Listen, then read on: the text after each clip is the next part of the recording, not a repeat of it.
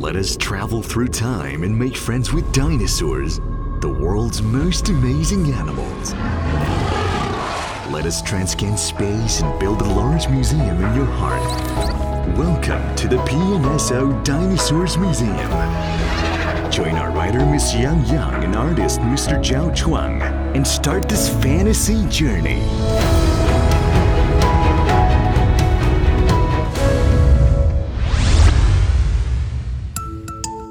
Ashu, the Qianzhousaurus, long-snouted jungle master. Scientific name, Qianzhousaurus.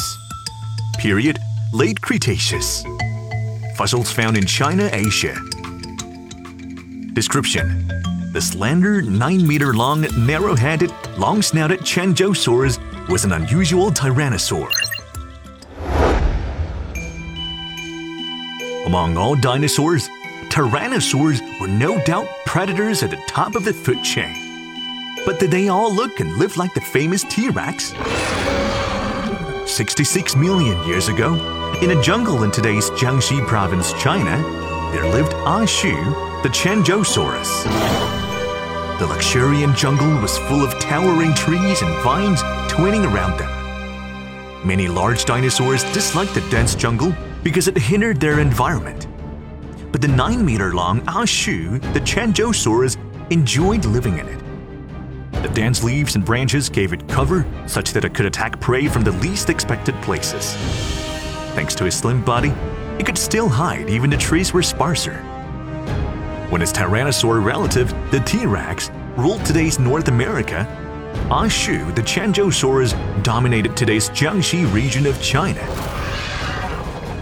These two relatives looked different. The strong Tyrannosaurus rex was more than 12 meters long, weighed 8 tons, with its belly like a giant barrel. The smaller Qianzhousaurus was only 9 meters long, and its body was thinner. Tyrannosaurus rex had a large, long, and wide head, and its U-shaped jaw had a strong bite. On the other hand, Qianzhousaurus had a thin and long head, and its much longer nose made it look like a Pinocchio. A row of horns grew in a strange nose. Both dinosaurs valued their teeth as the most important weapon. And they had different ones. T Rex's teeth were cone shaped, as big as bananas, and could crush bones. While the Qianzhousaurus had more teeth, these were flat and could not penetrate flesh, so it had to tear the prey into small pieces before swallowing.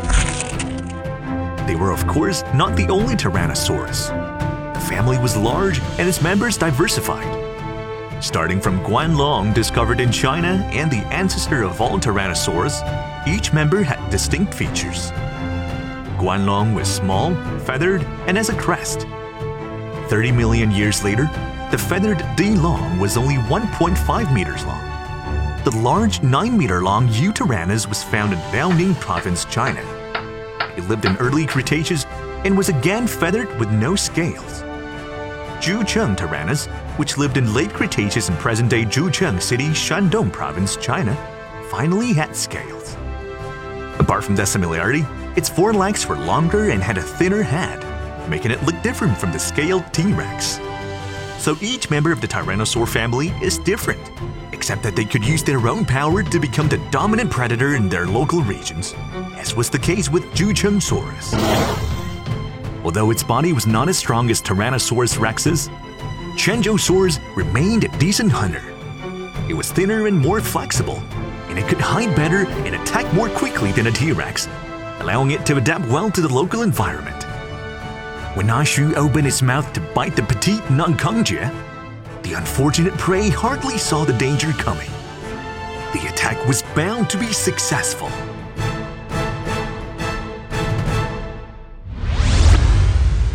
You surely want to meet more dinosaur friends in the PNSO Dinosaurs Museum and experience their magical lives hundreds of millions of years ago.